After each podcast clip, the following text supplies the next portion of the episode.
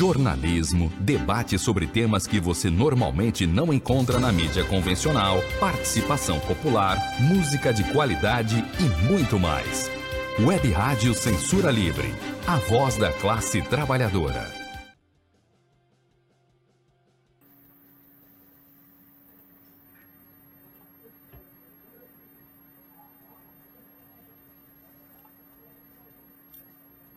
Olá, seja bem-vindo, seja bem-vinda. Essa é Web Rádio Censura Livre. Vamos conversar com o presidente do Sindicato dos Metalúrgicos de São José dos Campos e região, o Heller Gonçalves. Antes do Heller dar as boas-vindas aqui, nós darmos as boas-vindas ao presidente do Sindicato dos Metalúrgicos, a gente vai fazer aqui o nosso dever de casa você que está acompanhando essa transmissão através da nossa página no Facebook e do canal da emissora no YouTube. A gente pede para curtir, compartilhar, se inscrever no canal no YouTube, né?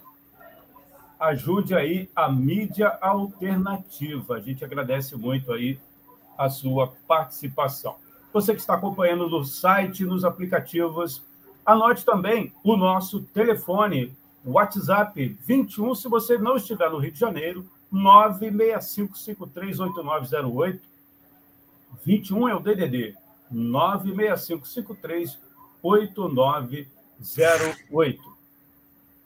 Presidente Weller Gonçalves, seja bem-vindo. Olá, muito bom dia, Antônio Figueiredo. Bom dia a todos que acompanham Web Rádio Censura Livre nesse momento. Agradecer aí o espaço. Hoje, 14 de março, uma data muito importante para os metalúrgicos de São José dos Campos e região. Hoje, o nosso sindicato completa 66 anos de história e luta. Presidente, antes de irmos aí para esse bate-papo, eu vou pedir licença a você para poder exibir aí um vídeo muito legal produzido pelo sindicato sobre essa importante data, né? 66 anos do Sindicato dos Metalúrgicos aí de São José dos Campos e região. Vamos então assistir aqui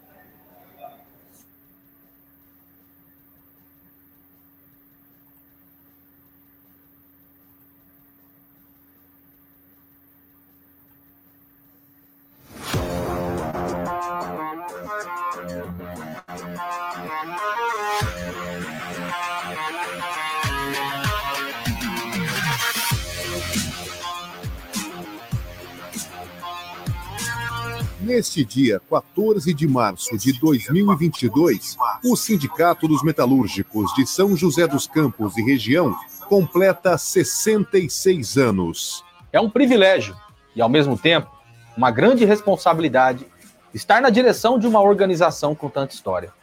No decorrer de mais de seis décadas, os metalúrgicos de São José dos Campos e região escreveram capítulos marcantes, com greves, mobilizações e campanhas que sacudiram nossa região e tiveram forte repercussão no movimento sindical brasileiro.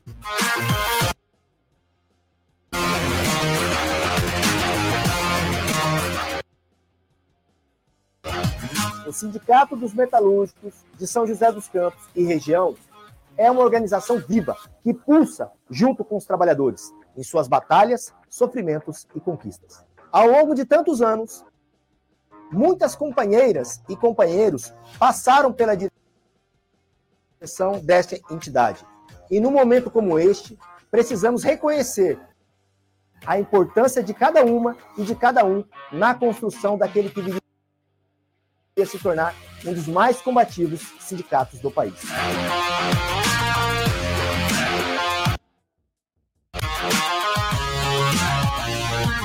Sem a força das mulheres trabalhadoras, esse sindicato não seria o que é. As metalúrgicas têm um retrospecto de grandes lutas travadas por empregos, salários e direitos e contra o machismo, a opressão e a exploração capitalista. Certamente muitas outras mobilizações ainda virão pela frente. Viva os 66 anos do Sindicato dos Metalúrgicos de São José dos Campos e região.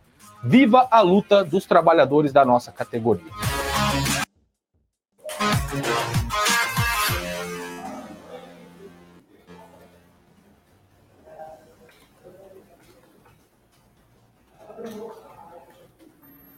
Parabéns aí, um vídeo muito importante para a categoria, né? Vários é, registros aí dessa luta. E a gente vai começar aqui, antes de entrarmos nessa questão dos 66 anos, né? E a importância dessa data, os 66 anos do sindicato, que a gente está marcando hoje. Presidente, Primeiramente, gostaria que é, você fizesse uma avaliação da atual situação do trabalhador e da trabalhadora em função aí da alta dos combustíveis, que encarece alimentos e gás de cozinha.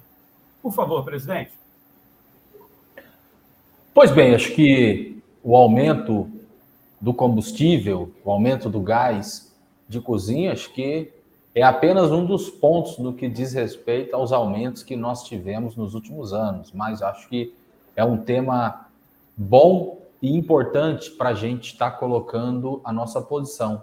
Porque hoje nós pagamos o preço do gás e o preço dos combustíveis no nosso país em dólar, mas nós recebemos em reais. E a gente viu que Bolsonaro, quando era candidato à presidência, Inclusive, eu vi bastante pelas redes sociais no último final de semana o panfletinho que ele distribuía do PSL pedindo voto, onde ele falava, naquela ocasião, o botijão de gás custava 70 reais. E ele falava, Bolsonaro presidente vai cair pela metade, gás a 35. E hoje um botijão de gás está custando 150 reais. O litro da gasolina aqui em São José dos Campos está em média 7 reais. E a gente viu que em alguns lugares, como por exemplo no Acre, passou de 10 reais o litro. Agora, o que nós temos que debater junto aos trabalhadores é que hoje nós pagamos alto no preço dos combustíveis e no preço do gás de cozinha por conta da política de paridade de preços da Petrobras. O nosso país, que é um país autossuficiente em petróleo, a população tem que se rebelar não pode achar normal a gente pagar esse preço que a gente paga na gasolina. Se a Petrobras vendesse o litro da gasolina a dois reais e a gente pagasse um pouco mais do que isso na bomba no posto de gasolina, a empresa já teria uma lucratividade absurda. E com essa política da paridade de preço cotada em dólar, que é a política internacional de fazer o cálculo do petróleo, isso só favorece e aumenta o bolso dos acionistas. A Petrobras não é hoje uma empresa que é 100% estatal. Hoje, mais da metade da companhia já está na mão do capital estrangeiro. E aí, nós, da população brasileira, inclusive numa discussão de soberania nacional, temos que exigir que a Petrobras seja uma empresa 100% estatal e sob o controle dos trabalhadores. E por que, que eu disse que o combustível, a gasolina, é apenas um dos elementos? Porque hoje nós vivemos numa situação que, na nossa opinião, é uma situação de catástrofe total. Nós temos hoje no nosso país um governo de ultradireita que, primeiro lugar, ameaça as liberdades democráticas. Segundo lugar, a retirada de direito dos trabalhadores. Terceiro lugar, diante da situação da pandemia, teve uma política negacionista e desastrosa que levou o nosso povo à morte. Se hoje a gente contabiliza 650 mil mortes no nosso país, é responsabilidade direta de Jair Bolsonaro. E aquele que não morreu pelo vírus, hoje corre o risco de morrer de fome. Olha, a inflação no nosso país está altíssima. Isso são os números que eles apresentam. E muitas vezes o trabalhador numa campanha salarial ele tem que fazer greve para ele ter minimamente a conquista do INPC, que é a inflação do período, que no último ano fechou em cerca de 10%. Mas nada aumentou só 10%. Nós temos que questionar como que no nosso país nós temos mais boi do que gente e uma boa parcela da população brasileira sequer consegue comprar um quilo de carne bovina de primeira para sustentar a sua família. A gente vê toda uma campanha do agronegócio na televisão. O agro é show, o agro é pop, e a gente vê pessoas tendo que ir pegar resto de comida no caminhão de lixo para poder sobreviver.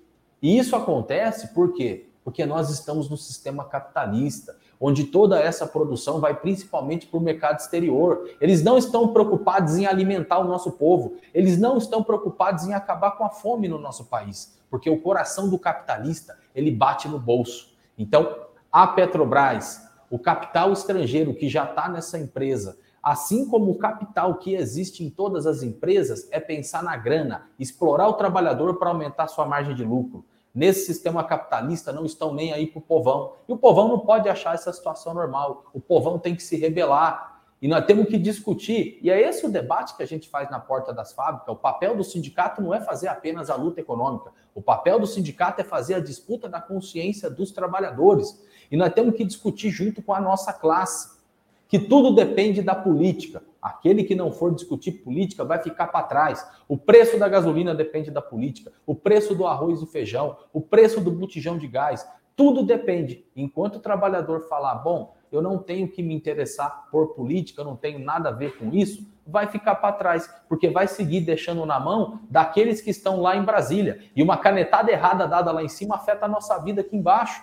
Nós estamos hoje, de, hoje diante de uma guerra que acontece Rússia e Ucrânia. E o que acontece lá do outro lado do mundo afeta a nossa vida aqui embaixo. Então é papel dos sindicatos, além de fazer a luta sindical e econômica, fazer também a disputa da consciência dos trabalhadores, abrir os olhos para tudo que está acontecendo e organizar a luta, não só contra o patrão, mas a luta contra os ataques do governo e a luta contra esse sistema perverso que não serve para a classe trabalhadora.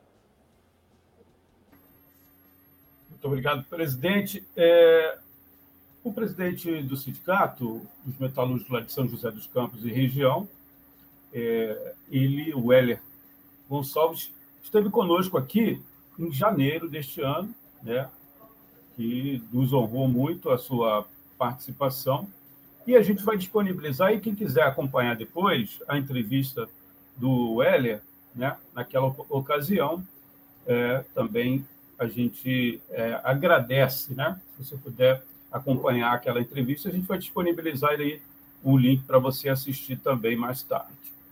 Presidente, é, o sindicato completa hoje 66 anos de existência e é inegável que trata-se de uma imprescindível ferramenta de luta dos metalúrgicos de São José dos Campos e região. Qual a sua avaliação dessa importante marca, 66 anos. Pois bem, é com muito orgulho que eu digo que hoje eu estou nessa tarefa de presidir, presidir o sindicato. Nós somos, no total, 41 diretores e diretoras que bravamente conduzimos as lutas dos metalúrgicos de São José dos Campos e região. É um sindicato que é referência aqui na região do Vale do Paraíba, mas não só por aqui, principalmente por conta das batalhas e dos enfrentamentos que a gente tem com a patronal, acaba sendo uma referência a nível nacional, também a nível internacional. Nós representamos metalúrgicos de fábricas importantes, como no caso da fabricante de aeronaves, a Embraer, a General Motors, nós temos aqui a Itacha, Gerdau, Eaton, Caoa Sherry Montadora, entre outras empresas multinacional, uma categoria de cerca de 31 mil metalúrgicos, onde nós representamos os companheiros de cinco cidades: São José dos Campos, Jacareí, Caçapava, Santa Branca e Igaratá. E a gente é conhecido principalmente por conta da condução das lutas que nós travamos por aqui, né? Inclusive, Hoje eu concedi algumas entrevistas aqui nas rádios da região e muitas vezes tem uma pergunta que membros da imprensa, que nós chamamos de imprensa burguesa, nos pergunta é por que, que existe tantos sindicatos? Por que, que existe tantas centrais sindicais? Por que, que não se unifica para dar uma força maior? E eu respondo que se existe hoje 11 centrais sindicais no nosso país é porque existe 11 pensamentos diferentes.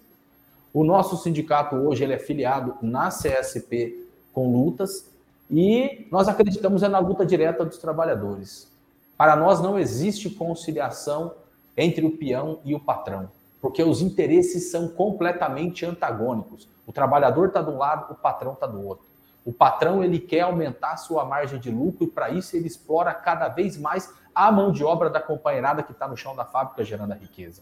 E é papel dos trabalhadores, junto com o sindicato, fazer o contraponto do lado de cá para a gente lutar para que minimamente tenha um pedaço da fatia do bolo. Porque a margem de lucro das empresas é absurda. E nós temos orgulho da forma como nós conduzimos esse sindicato. Hoje eu estou na tarefa de presidir, mas passou por aqui outros companheiros, como Macapá, Vivaldo, Mancha, Toninho, Índio, e é o fio de continuidade de uma linha política que tem nesse sindicato desde 1990, que é de você ter um lado nessa sociedade dividida em classe, nós estamos do lado da classe trabalhadora. E quando você fala do aniversário do sindicato, além de tocar nos assuntos da atualidade, nós temos que fazer um resgate histórico. E esse sindicato sempre teve o princípio da independência de classe. A independência contra os patrões e também a independência contra os governos. Nós temos orgulho de dizer que esse sindicato aqui teve na linha de frente na luta pela redemocratização do nosso país, que foi lutar contra a ditadura militar. Esse sindicato esteve na linha de frente organizando os trabalhadores para fazer manifestação no impeachment do Collor. Esse sindicato organizou a resistência dos trabalhadores nos ataques neoliberal de Fernando Henrique Cardoso do PSDB. Veio os governos de frente popular que, infelizmente, também retiraram o direito dos trabalhadores, como no caso do governo Lula, do governo Dilma, e nós estivemos na linha de frente organizando os trabalhadores. Tivemos o governo de Michel Temer, que aprovou a terceirização e a reforma trabalhista, esse governo de direita do PMDB, e nós organizamos os trabalhadores. E hoje, diante desse governo de ultradireita, fazendo cada vez mais luta de acordo com a necessidade que é praticamente diária diante de um cenário tão catastrófico deste governo de ultradireita. Então, independente de quem esteve lá, independente da cor da bandeira, independente da sigla partidária, se atacou o trabalhador, teve a organização da resistência do outro lado por nós. E nós temos orgulho de ter essa atuação, de não só fazer a luta sindical e econômica na porta da fábrica, que é importante você fazer a luta pela PLR, é importante você fazer a luta por aumento de salário, por melhores condições de trabalho, em defesa dos empregos e dos direitos. Mas é tarefa nossa também fazer a disputa da consciência dos trabalhadores e para isso que a gente acorda todos os dias para bravamente lutar junto com a nossa categoria, porque nós temos que lutar por uma vida melhor, porque é das mãos dos trabalhadores que surge toda a riqueza da região, do país e do mundo. E nesse sentido, se a classe trabalhadora é quem gera toda a riqueza, não pode passar por essa situação no qual a gente está passando, que fruto principalmente dos aumentos abusivos que tivemos nos últimos meses, falamos aqui do aumento da gasolina, aumento da carne, aumento da cesta básica, aumento de tudo, o poder de compra dos trabalhadores está se reduzindo cada vez mais. E não é justo a gente ver que a cada 26 horas aumenta o número de bilionários no mundo. E aumenta o número de bilionários. Os capitalistas ganham mais dinheiro, principalmente quando a gente está no cenário de crise. Enquanto tem gente passando fome, enquanto tem gente na precarização e na penura, a gente vê esses magnatas aumentando sua margem de lucro cada vez mais. E nós não podemos achar isso, isso normal. Por isso, a nossa luta cotidiana por uma vida melhor para o nosso povo. 66 anos de história de um sindicato não é qualquer coisa. São mais de seis décadas na linha de frente, não só das lutas dos metalúrgicos, mas também na linha de frente da organização da luta da classe trabalhadora brasileira. O Heller Gonçalves vai falar mais à frente um pouquinho sobre esse dia, né? E uma novidade aí para os metalúrgicos de São José dos Campos e região. Agora tem uma participação aqui, presidente, através do Opa. WhatsApp, é o 21 DDD 965538908. É do Cláudio, né? O DDD dele é 21, aqui do Rio de Janeiro. Ele diz, ele pergunta, né? Quais têm sido as principais preocupações de hoje da direção do sindicato? Opa, um abraço aí para o companheiro que deixa a pergunta. Olha só, as preocupações, elas são várias, né? Se a gente for desenvolver aqui a situação que passa hoje o nosso país, a situação da luta de classes agora. Pelo menos os dois programas, né, presidente? Perfeito, essa situação complicada desse governo de ultradireita que ataca cada vez mais os trabalhadores. Agora, queria responder para o companheiro, e é parte também do discurso que eu tenho feito.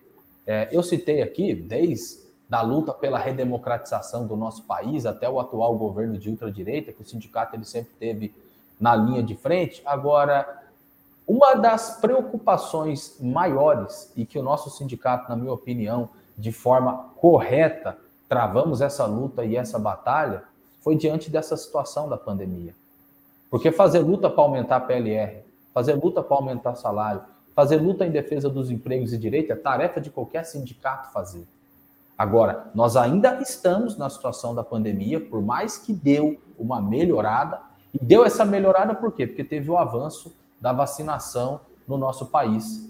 E nós temos orgulho demais de dizer que assim que começou a pandemia no ano de 2020, nós discutimos aqui na direção do sindicato o seguinte: em primeiro lugar, é a vida da classe trabalhadora. E nós fizemos uma greve geral naqueles primeiros dias da pandemia. Paramos na marra, paramos na força as fábricas aqui da nossa região. Tivemos uma greve que nós contabilizamos depois, no terceiro dia, que 86% dos metalúrgicos de São José dos Campos e região cruzaram os braços em defesa da vida. E isso não é qualquer coisa.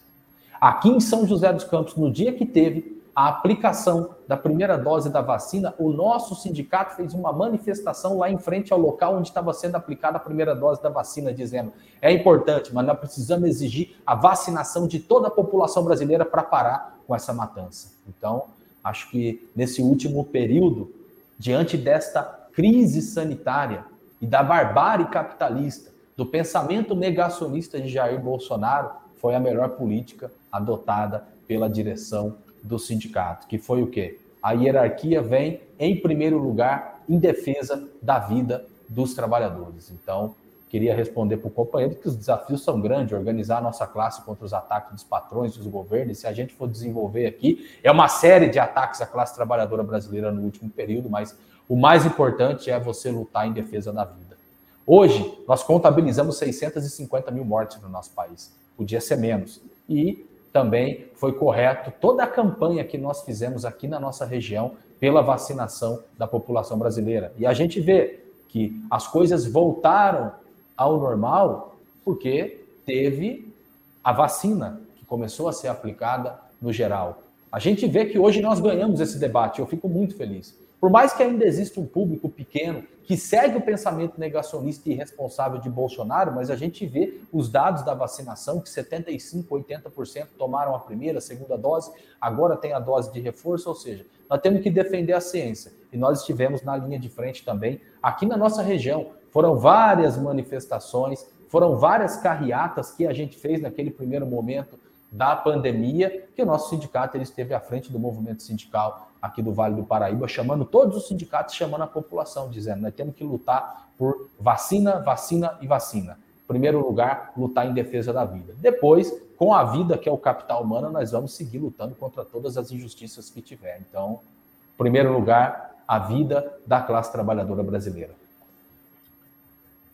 Presidente, eu vou pedir licença para agradecer as pessoas que estão acompanhando, as pessoas estão curtindo, mas infelizmente eu não tenho como ver só a curtida, né, o nome da pessoa. Essa pessoa, se possível, né, é, dá um alôzinho, né, e a gente pode colocar aí na tela, inclusive, a sua participação.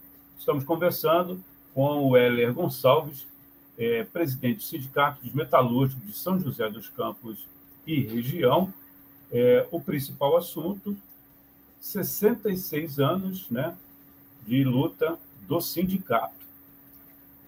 Agora, presidente, é, antes de irmos para uma manifestação, né, o senhor participou da, dessa manifestação numa cidade de Santa Branca, lá ex-trabalhadores da indústria metalúrgica foram demitidos e ainda não receberam as suas é, rescisões, né? É, deixar mais para frente um pouquinho, eu queria que o senhor falasse um pouquinho de sucessão, né?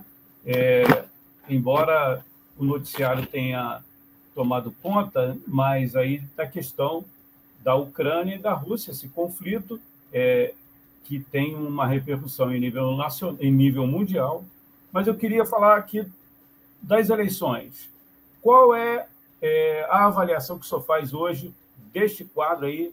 Já tem alguns pré-candidatos e eu gostaria que o senhor falasse um pouco para a gente. Ok. Pois bem, começamos o programa falando do aumento absurdo que teve no preço do gás e da gasolina.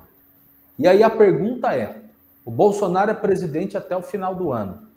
Nós vamos esperar chegar a eleição para tirar ele via voto ou nós vamos organizar a luta da classe trabalhadora brasileira agora já contra todos esses aumentos?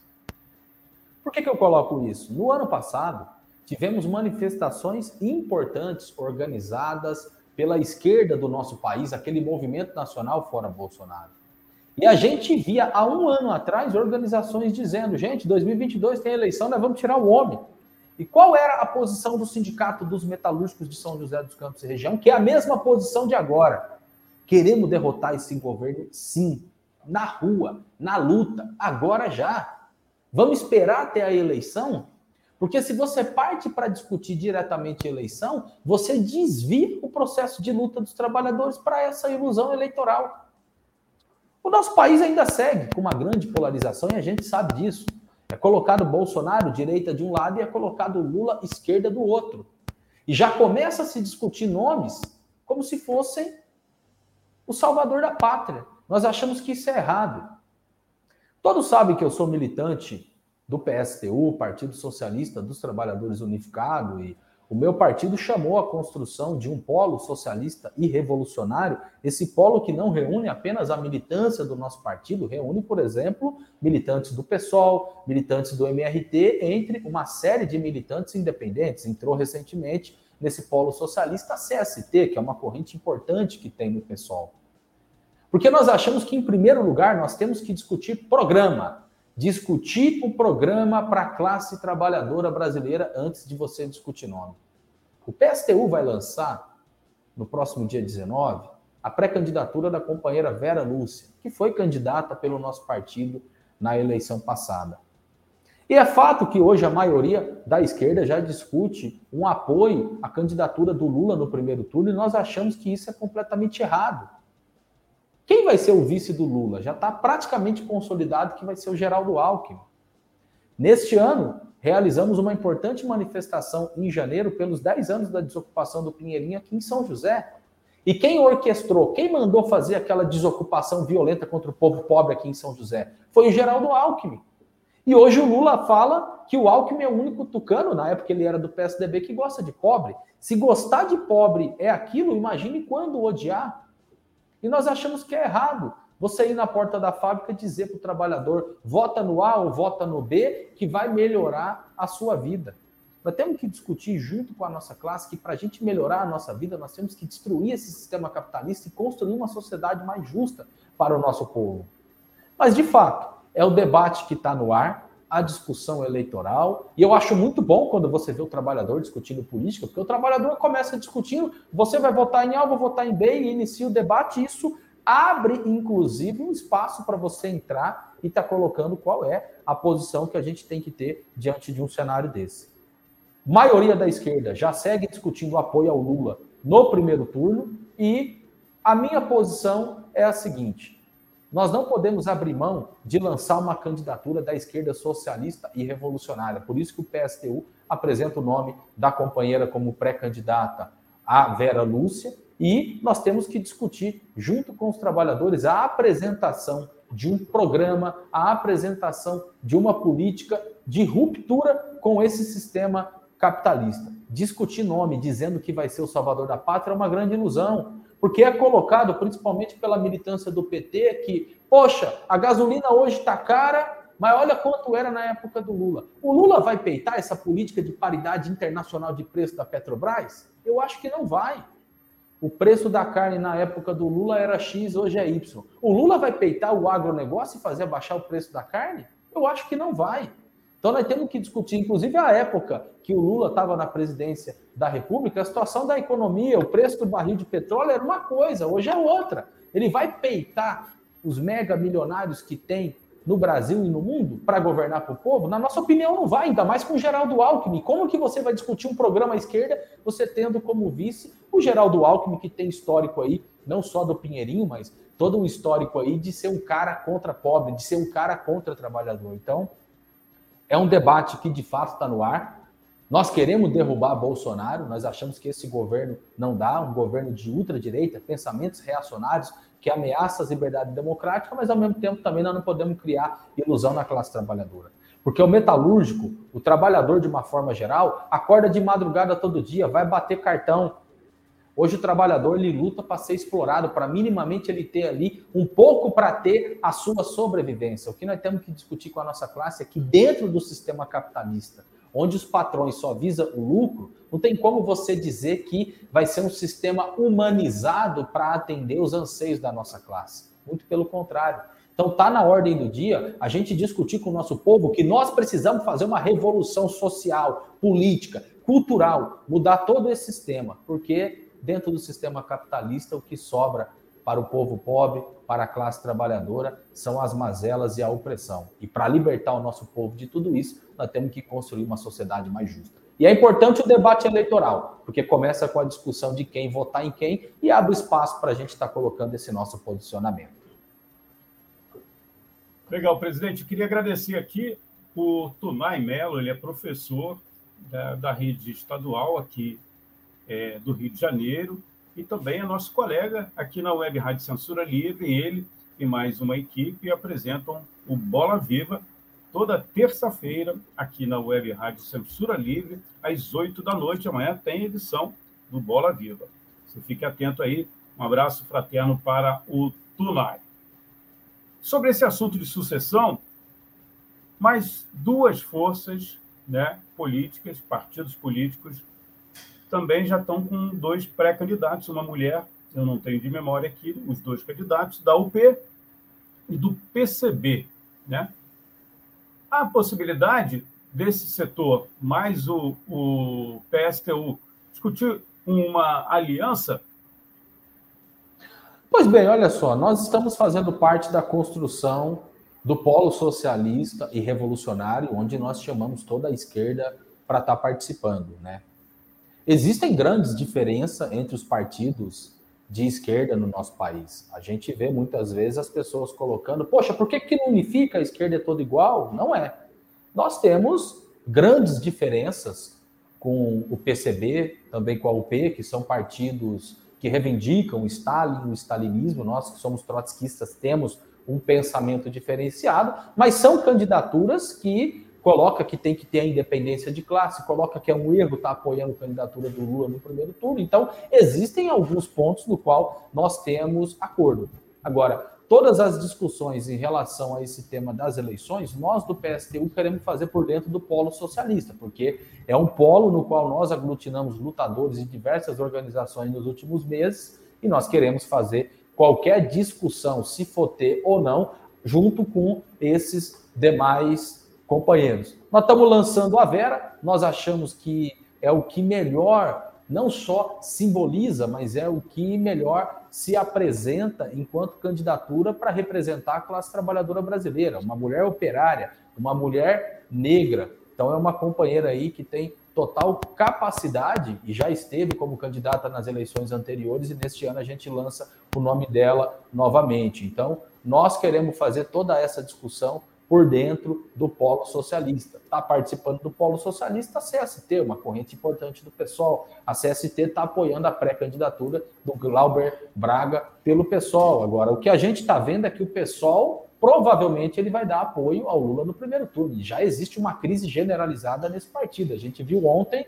o presidente do pessoal, o Juliano, indo para a imprensa dizer que foi uma grande vitória a federação partidária que eles estão construindo junto com a rede. E existe já uma rebelião na base desse partido dizendo, pô, a executiva está tomando uma decisão por cima, mas nós das correntes aqui por baixo não temos acordo. Então, mas eles que vejam a forma de como resolver isso daí. Agora a pergunta é, aos companheiros da CST, aos companheiros da LS, aos companheiros do MES, essas correntes que estão dando a batalha interna por dentro do PSOL para que não tenha apoio à candidatura do Lula Alckmin no primeiro turno. Consolidando o apoio, o que, que vocês vão fazer? Vocês vão votar no primeiro turno em Lula Alckmin? Enfim, acho que fica aí o ponto de interrogação para esses honestos e valorosos companheiros que estão nessas correntes internas. Então, qualquer discussão em relação a esse tema, o PSTU vai estar discutindo por dentro do polo. Apesar de diferenças políticas importantes, são candidaturas que se apresentam enquanto candidaturas com independência de classe e contra o lulopetismo, que é no caso aí o PCB e também a UP. É, só colocando aqui, né? Fui salvo pelo Google, a Sônia Manzano, né? Isso. Economista, candidata do PCB. PCB. E, e o, o Leonardo Péricles, da UP. UP. A gente é, corrige aí a minha falha. Tem a participação aqui, daqui a pouco eu vou ler, do, do José Luiz Lacerda Soares, a gente agradece aqui, ele já deixou duas participações. Agora, voltando à questão da luta é, do Sindicato dos Metalúrgicos.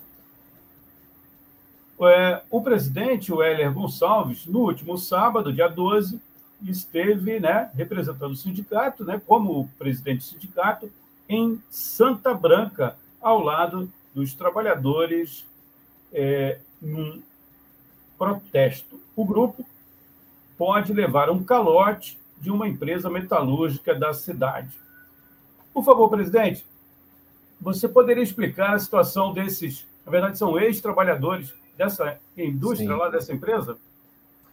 Então, Antônio, nós estamos aqui falando dos 66 anos do sindicato, e um sindicato que tem uma atuação importante aqui na região, sempre ao lado do trabalhador. E existe um setor da burguesia que muitas vezes ataca o nosso sindicato pelo pulso firme que a gente tem para defender a classe trabalhadora no nosso país. E muitas vezes a gente é questionado de que, poxa, vocês fazem muita manifestação, vocês fazem muita paralisação. Diante da situação política que passa no nosso país, é radicalismo o sindicato ficar fazendo tudo isso. Na nossa opinião, radicalismo é o botijão de gás está 150 reais. Radicalismo é a gasolina tá esse preço que tá. Radicalismo é o povo ter que ir para fila pegar osso para sustentar a família porque não tem condição de comprar um quilo de carne. Radicalismo é o sistema que nós temos hoje no nosso país. Radical é o capitalismo. Por que, que eu coloco isso? Fizemos uma manifestação em Santa Branca, nós representamos os metalúrgicos da cidade de Santa Branca. Santa Branca é uma cidade pequena, cerca de 15 mil habitantes que nós temos aqui no Vale do Paraíba, e tem uma fábrica metalúrgica nessa cidade chamada Wirex Cable, a fábrica que ainda segue em funcionamento, hoje tem cerca de 170 trabalhadores. Esta empresa demitiu no ano de 2015 e 2016 um total de 125 trabalhadores. E até hoje não pagou as verbas rescisórias desses trabalhadores. Mesmo tendo decisão da justiça, porque o nosso sindicato entrou com uma ação coletiva para que ela pagasse os direitos dos trabalhadores. E aí eu pergunto: teve uma grande repercussão, inclusive no meio da manifestação, o prefeito da cidade chegou lá querendo saber o que estava acontecendo. Tem até um vídeo aí que a gente está colocando nas redes sociais. Eu pego e falo: vem cá, eu quero saber se você está do lado da Warix ou do lado dessa turma aqui que mora aqui no município. E colocamos o prefeito numa situação que ele teve que marcar uma reunião com a gente na quinta-feira e falou que vai se posicionar em defesa dos trabalhadores. Vamos ver. O radicalismo é nosso de estar tá fazendo essa manifestação, de dar uma sacudida na cidade para chamar a atenção do poder público? Ou o radicalismo é dessa empresa que demite os trabalhadores e sequer paga as suas verbas rescisórias? É um absurdo a gente ter que fazer essa manifestação, porque não é que esses trabalhadores foram demitidos semana passada ou mês passado. Foram demitidos em 2015, tem sete anos. E muitos desses trabalhadores hoje sobrevivem de bico, passa dificuldade, passa necessidade, falta um prato de comida para alimentar sua família e a empresa segue lá bombando. Duvido que a direção desta empresa tem gente passando dificuldade. Não tem. A vida deles, da burguesia, é completamente diferente nossa que está aqui embaixo. E me chamava a atenção que nessa manifestação, trabalhadores com 18 anos de casa, falando, poxa, 18 anos trabalhando, fazendo hora essa, e hoje eu fico nessa situação, não arrumei emprego até hoje, e minha família passa dificuldade e eu estou esperando esse dinheiro que não vem. Então, essa manifestação foi a primeira de muitas que nós vamos fazer. Tem uma audiência dia 22. E a Justiça do Trabalho também está fazendo corpo mole, porque tem decisão para pagar e não paga. Manda empenhorar os bens da dona da empresa. Tem uma mulher que é dona dessa empresa, o Arix Cable. Manda empenhorar todos os bens. É uma empresa que entra em recuperação judicial agora. Recuperação judicial no nosso país é uma vergonha. Recuperação judicial serve para o patrão precarizar cada vez mais o trabalhador. Qualquer coisinha, estou em recuperação judicial. Não posso pagar PLR, não posso dar aumento, não posso atender essa reivindicação. É uma situação é, muito complicada a situação. Agora, o mais importante é que esses trabalhadores estão de cabeça erguida e junto com o sindicato, a gente fez essa primeira manifestação e já está encaminhado da gente seguir fazendo movimento até que a empresa pague centavo por centavo. E esse é o papel do sindicato. Aí é óbvio que um setor da burguesia, um setor empresarial, olha e fala: Poxa, olha o sindicato fazendo manifestação, a vida está difícil.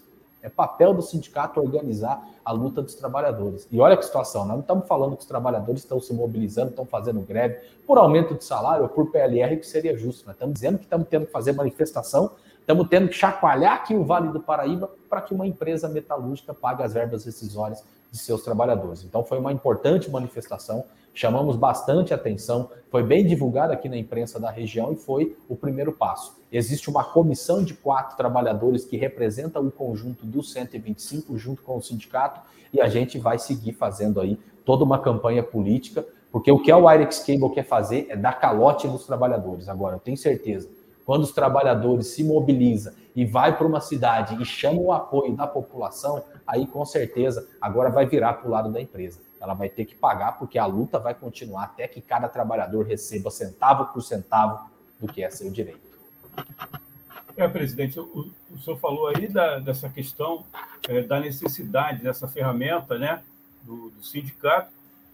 A gente imagina se não houvesse sindicatos, seria bem pior, né? A situação está horrível, mas seria bem pior. O que, que eu penso? De luta, né? Sindicato Exato. Luta. É, hoje nós vivemos numa situação em que praticamente todas as instituições estão em descrédito na sociedade. Hoje não adianta você falar que você é honesto, você tem que provar a sua honestidade. E é diante do cenário de crise, igual foi essa crise sanitária, igual é essa crise econômica, política e social que passa o nosso país, aqueles sindicatos que fizerem luta com certeza vai dar um passo à frente no reconhecimento dos trabalhadores. Porque, de fato, se não é o sindicato para organizar a estrutura para que os trabalhadores fizessem essa mobilização para chamar a atenção aí do poder público da região. Qual é o peso que o trabalhador tem sozinho? E nesses 66 anos do sindicato, é essa uma discussão que a gente quer fazer com a nossa categoria. Metalúrgico, você não deve pensar enquanto um indivíduo dentro da fábrica trabalhando.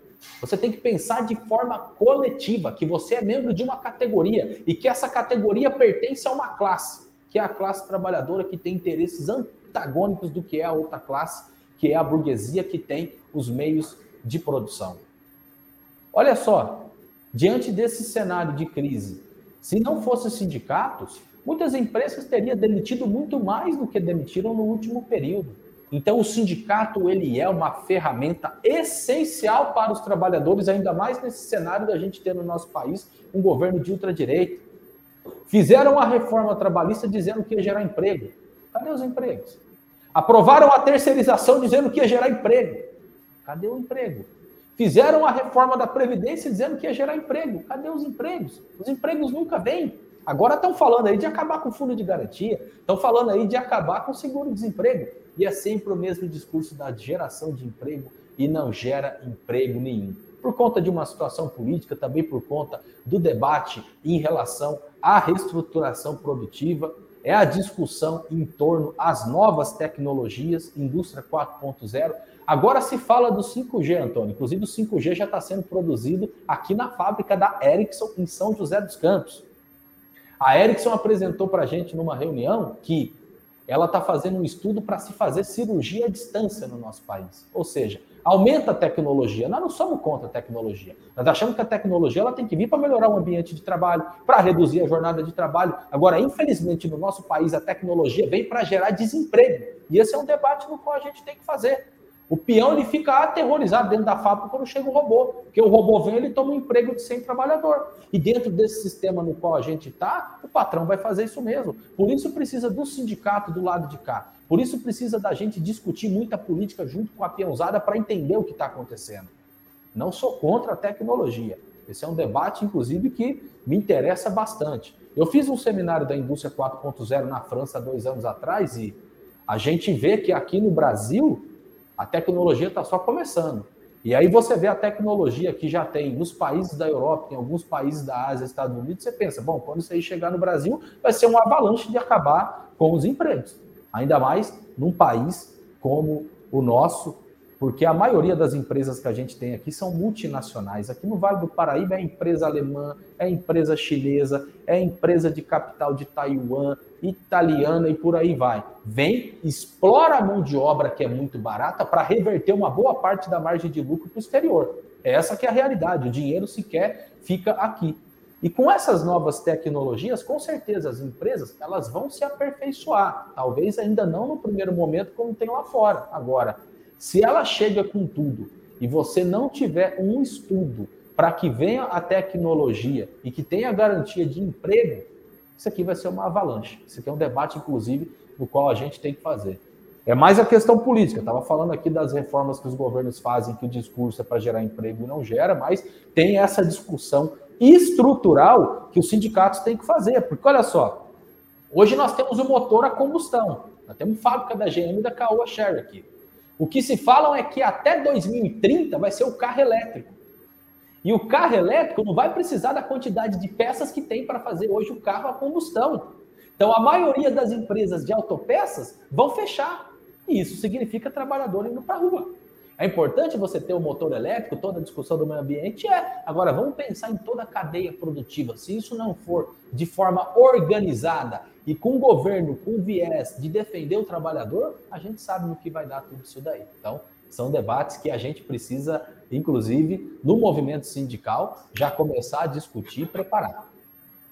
Legal, já fica aqui um convite. É, a gente tem um programa aqui é, em parceria com um coletivo de coletivos, são 10 coletivos aqui da região, da capital, né? e também São Gonçalo, Niterói, a emissora fica aqui em São Gonçalo, e é o Quintas Políticos Culturais. A gente vai sugerir lá a, a coordenação desse programa, né, que envolve as, as, são 10 coletivos, para que paute isso aí, e já vou indicar você aí para ser um, né, discutir essa questão que é importantíssima aí. Sim. Teremos um imenso prazer em ouvi-lo aqui também. Porque, por é, exemplo, o... o Ângelo, eu vou jogar um ponto de interrogação aqui na sua cabeça, né? É... Em Paris, na França, não tem posto de gasolina. É tudo carro elétrico. O cara vai lá, encosta o cabo, passa o cartão. Você já imaginou no Brasil se acabar os postos de gasolina? A quantidade de trabalhadores de postos de gasolina frentista que vai perder o seu emprego? São quantos milhares no Brasil? Quantos postos de gasolina tem? Entende o que eu estou colocando? Então, é um debate que eu, particularmente, me interesso bastante, porque nós temos que fazer essa discussão não se colocando contra a tecnologia. A tecnologia tem que vir para melhorar o ambiente de trabalho, para evitar que tenha acidentes e mortes no local de trabalho e para reduzir a jornada, inclusive para gerar mais emprego. Ora, se é para o patrão comprar um robô e demitir 100 trabalhador e ele só aumenta a sua margem de lucro, então nós temos que discutir a forma de como vai vir a nova tecnologia. Bom, eu vou destacar aqui um, um tema, né, do José Luiz Lacerda, ele falou de vários temas aqui nos comentários. José Luiz Lacerda Soares, ele fala aqui que em Volta Redonda, a, o Sindicato dos Metalúrgicos aceitou tirar o plano de saúde da categoria. Pode comentar, presidente? Opa, inclusive em Volta Redonda existe uma oposição, a oposição que a CSP com Lutas está fazendo parte, que o nosso sindicato apoia. Eu estive em Volta Redonda em novembro, que teve uma manifestação importante que tem todos os anos por conta da morte, conhecida como os fuzilados da CSN, que teve na década de 80, e a nossa diretoria esteve lá, e eu particularmente estive lá, junto com a oposição metalúrgica, distribuindo o boletim lá na porta da CSN. E nós estamos aqui em São José, né? A Web Rádio Censura Livre está no Rio de Janeiro, né? Talvez as pessoas podem até estar perguntando, poxa, a rádio é no Rio de Janeiro, o que, que tem a ver de estar entrevistando para falar dos 66 anos do sindicato dos metalúrgicos. Eu acho que tem tudo a ver, porque o nosso sindicato não é um sindicato no qual a gente é corporativista. Bom, vamos pensar na luta só em São José. Não. O certo é toda essa luta Toda essa combatividade que a gente tem aqui, tem em todos os sindicatos.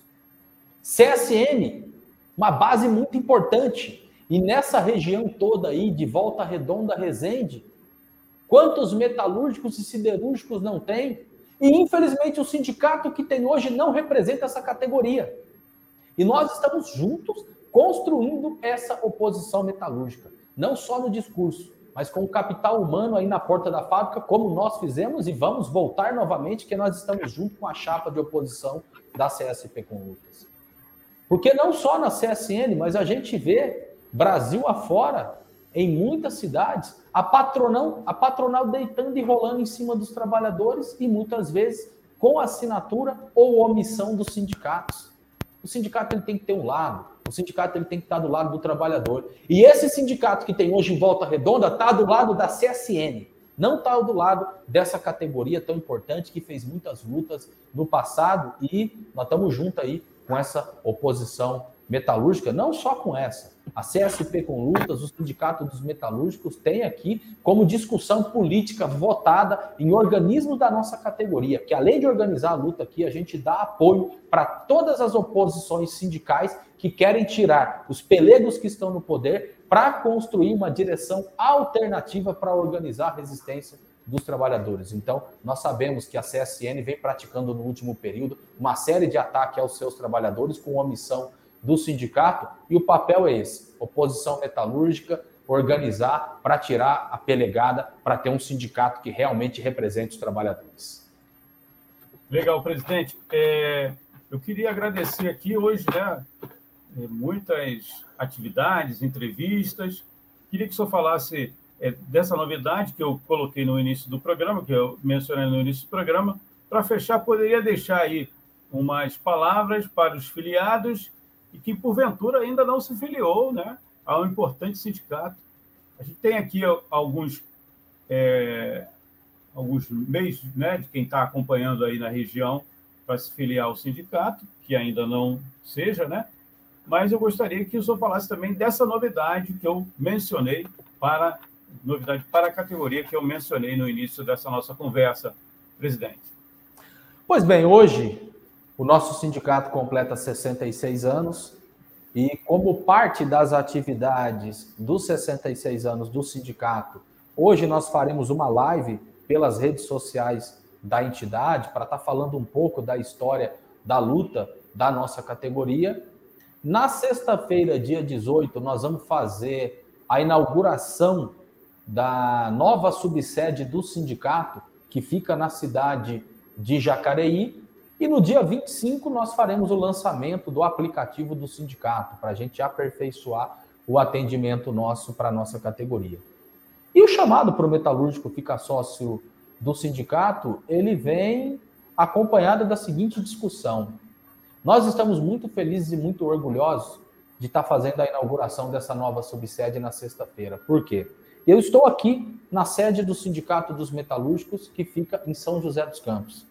E esta sede ela foi reinaugurada no ano de 2020, uma nova casa para os metalúrgicos. E agora nós estamos dando uma nova casa para os metalúrgicos de Jacareí. Em uma realidade em que, pós-reforma trabalhista, com o fim do imposto sindical, a gente viu uma boa parte das centrais sindicais e dos sindicatos do nosso país vendendo as suas sedes e estruturas, mandando os funcionários do sindicato tudo embora, fechando os sindicatos. E a gente consegue inaugurar uma sede em 2020 e uma nova sede em 2022. Por quê? Porque o nosso sindicato é um sindicato que sobrevive apenas do dinheiro do trabalhador. Imposto sindical. Uma boa parte do movimento sindical falava que era contra, mas era saudação à bandeira. Nós ficamos 10 anos sem cobrar imposto sindical porque tinha uma liminar da nossa entidade deixamos de arrecadar bilhões. Porque não adianta você falar que você é contra, mas você vai lá e você pega o dinheiro. Quando a liminar cai, porque uma parte do imposto sindical também ia para o governo, as fábricas voltaram a descontar e a gente ia na porta da fábrica distribuir um formulário para o trabalhador colocar os seus dados bancários para a gente devolver o dinheiro. Aí muita gente fala, mas como que está todo mundo fechando, vocês estão inaugurando? Porque nós sempre tivemos uma política de ter sócios no sindicato. Isso é uma campanha permanente. A gente não dependia de imposto sindical. Por isso que a gente atravessa todo esse momento e, inclusive, inaugurando novas sedes e subsedes para os trabalhadores. Porque nós temos um lado, o lado do trabalhador. Nós vai para a porta da fábrica pedir dinheiro e fala: Isso aqui é de vocês. E é com muito orgulho que tijolo por tijolo dessa sede é dinheiro do trabalhador. Aqui não tem dinheiro de patrão, aqui não tem dinheiro do governo.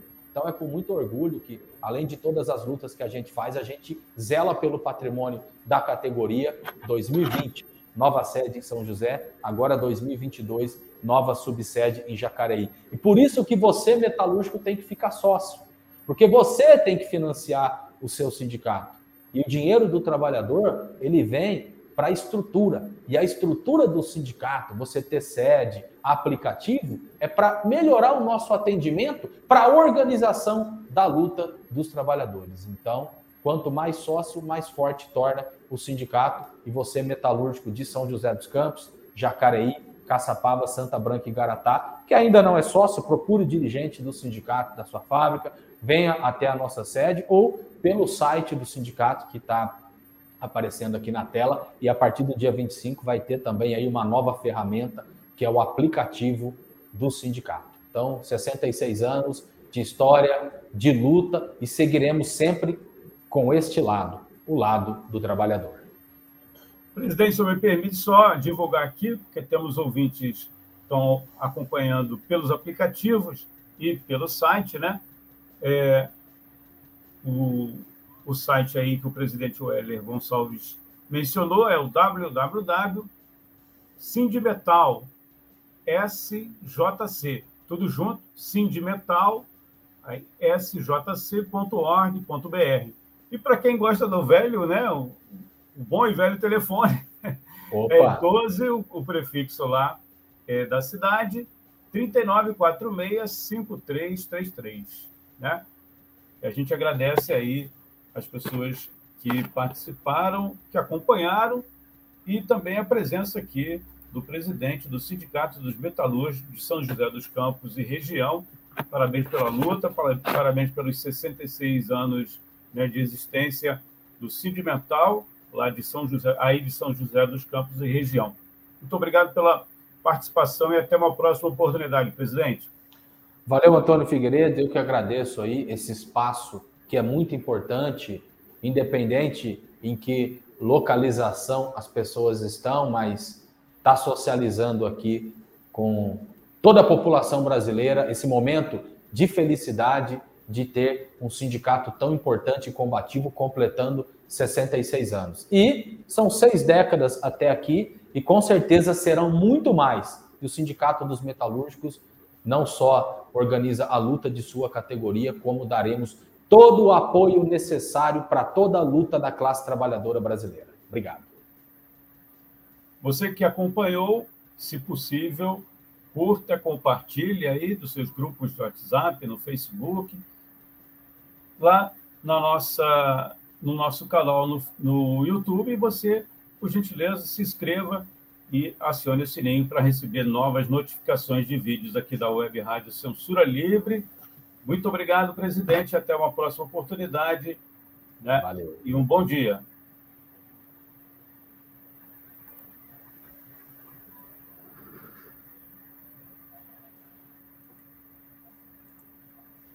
Acompanhe a programação da Web Rádio Censura Livre no site www.clwebradio.com, no aplicativo exclusivo para ouvir rádio no celular, tablet e Smart TV. A emissora também está no Radiosnet, um dos maiores aplicativos para esta finalidade, na nossa página no Facebook e no canal da emissora no YouTube. Acesse o nosso canal escrevendo youtube.com barra C barra Censura Livre. Tudo junto. Inscreva-se no canal e acione o sininho para receber as notificações de novos vídeos. Web Rádio Censura Livre, a voz da classe trabalhadora.